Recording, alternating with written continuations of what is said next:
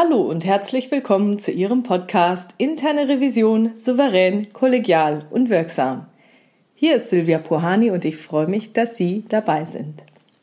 Heute habe ich das Thema Urlaub und Follow-up.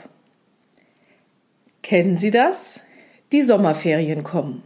Die Urlaubszeit ist da und im Büro wird es langsam ruhiger und nach und nach geht einer nach dem anderen in den Urlaub. Da meldet sich ein Abteilungsleiter bei Ihnen, der eine Maßnahme kurzfristig zu erledigen hat und sagt, mein Chef, der Bereichsleiter sowieso, der ist ja jetzt für drei Wochen in Urlaub. Könnten Sie da bitte die Maßnahme für einen Monat verlängern, damit die Eskalationsmails nicht mehr kommen? Okay, so eine Aufforderung muss man erstmal verdauen. Das Gute daran ist, unser Erinnerungs- und Eskalationsprozess funktioniert super. Die Mails mit den Erinnerungen und die Eskalationsmeldungen werden automatisch vom System versendet.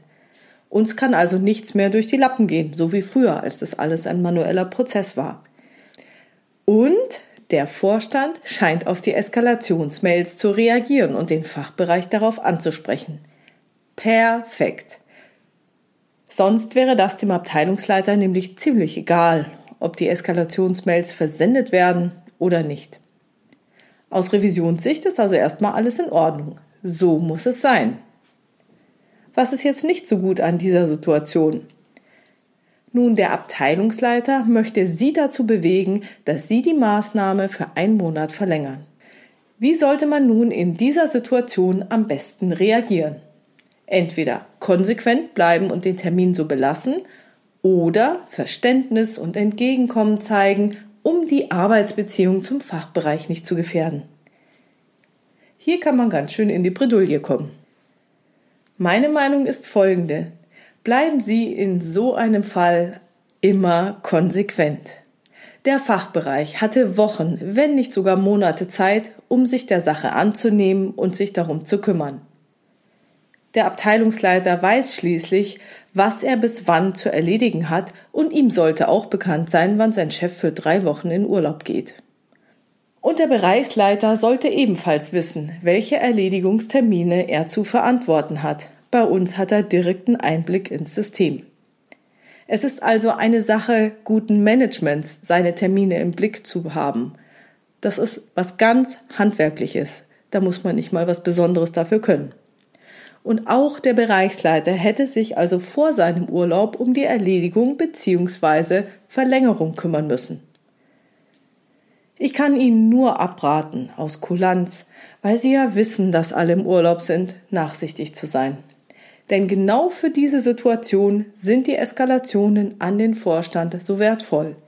Sie zeigen, ob jemand seine Termine im Griff hat und sich vorausschauend um seine Themen kümmert. Das sollte dem Vorstand nicht vorenthalten werden.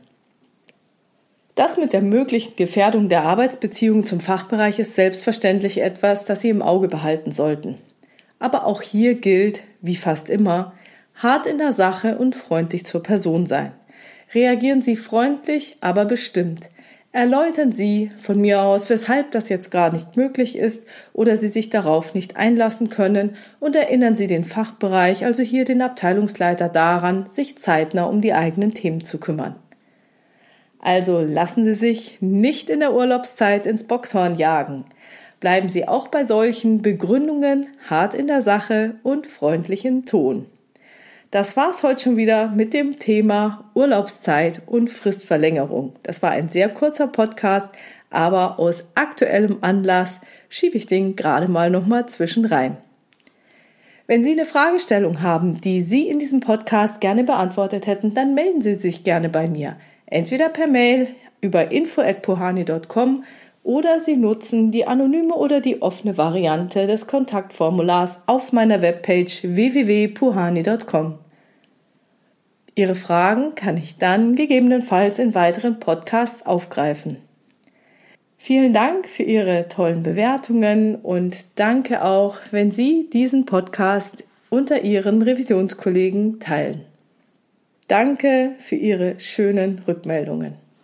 Bleiben Sie dran, hören Sie gerne wieder rein in Ihren Podcast Interne Revision souverän, kollegial und wirksam.